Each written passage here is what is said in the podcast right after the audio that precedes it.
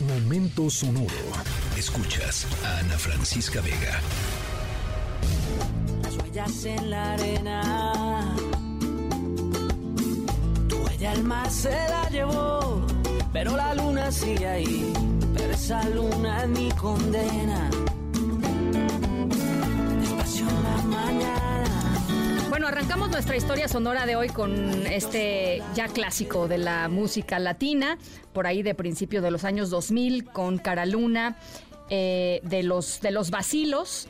Eh, Cara Luna fue uno de sus dos únicos éxitos eh, y la estamos recordando hoy porque nuestra historia sonora tiene que ver justamente con la Luna, este maravilloso satélite natural que tanto, que tantas cosas ha significado para la historia de la humanidad, ¿no? Este, desde artísticas, poéticas, científicas.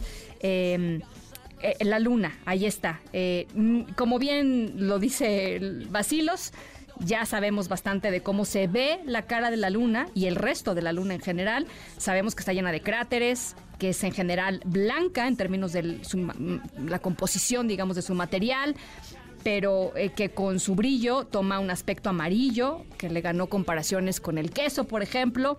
En fin, sabemos muchas cosas sobre la luna, pero hay un aspecto eh, que hasta hace poco era únicamente conocido por una, tal vez dos personas en la historia de la humanidad. Eh, gracias a nuestra historia sonora de hoy, es un aspecto que pronto todos vamos a poder llegar a conocer. ¿Han escuchado, por ejemplo, los sonidos de la luna? Sí, ¿no? Hemos escuchado la luna. Hemos visto la luna. La conocemos. La hemos olido. Al ratito les platico de qué va la historia sonora. Yo soy Ana Francisca Vega. No se vayan, volvemos con más. te siga usando a ti,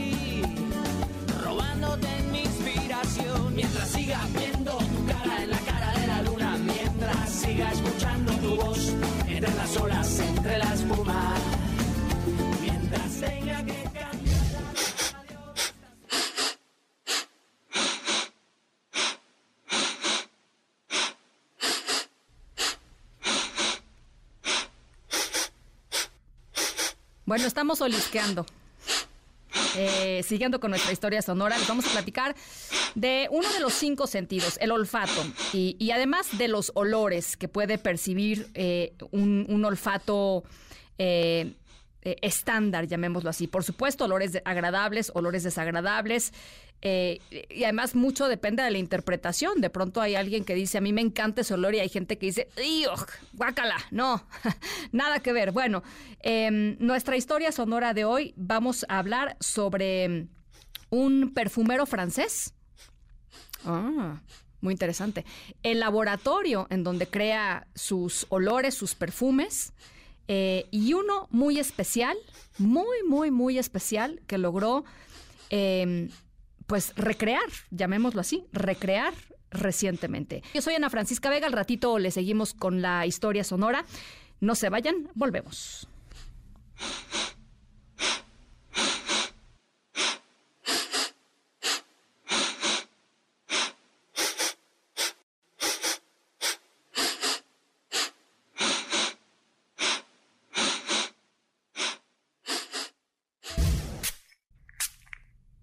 Bueno, nuestra historia sonora de hoy va a necesitar que hagamos un par de, de viajes pequeños, nada extraordinario. Primero iremos de volada a la luna. Vamos a dar un par de caminatas espaciales con nuestro traje.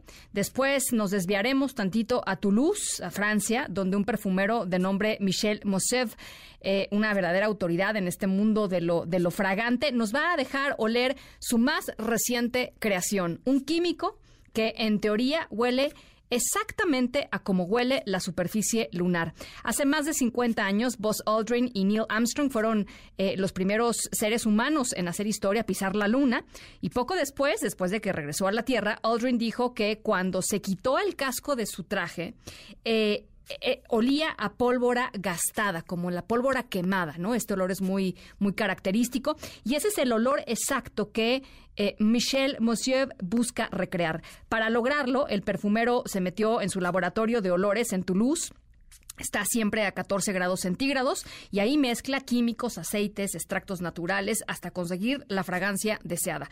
Eh, tiene un museo propio de perfumes en su casa, creó el olor de, de la luna para una exposición sobre el espacio que se va a llevar a cabo ahí mismo en Toulouse. Eh, Mosiev comenta que pues no es la primera vez que le piden eh, la creación de olores eh, extraños, sofisticados, extravagantes, que parecerían a veces hasta imposibles, como por ejemplo eh, captar el olor de una selva entera o el olor del océano Índico. Así es que en esta ocasión el olor de la luna. Ya la hemos visto, ya la hemos mirado en videos, conocemos de su composición, ahora vamos a poder oler el olor de la luna. Yo soy Ana Francisca Vega. Cuídense mucho, pásenla muy bien y nos escuchamos mañana, miércoles 5 de la tarde en punto.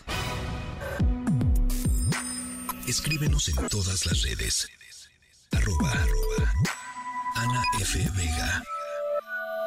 Ana Francisca Vega. En MBS Noticias. Noticias.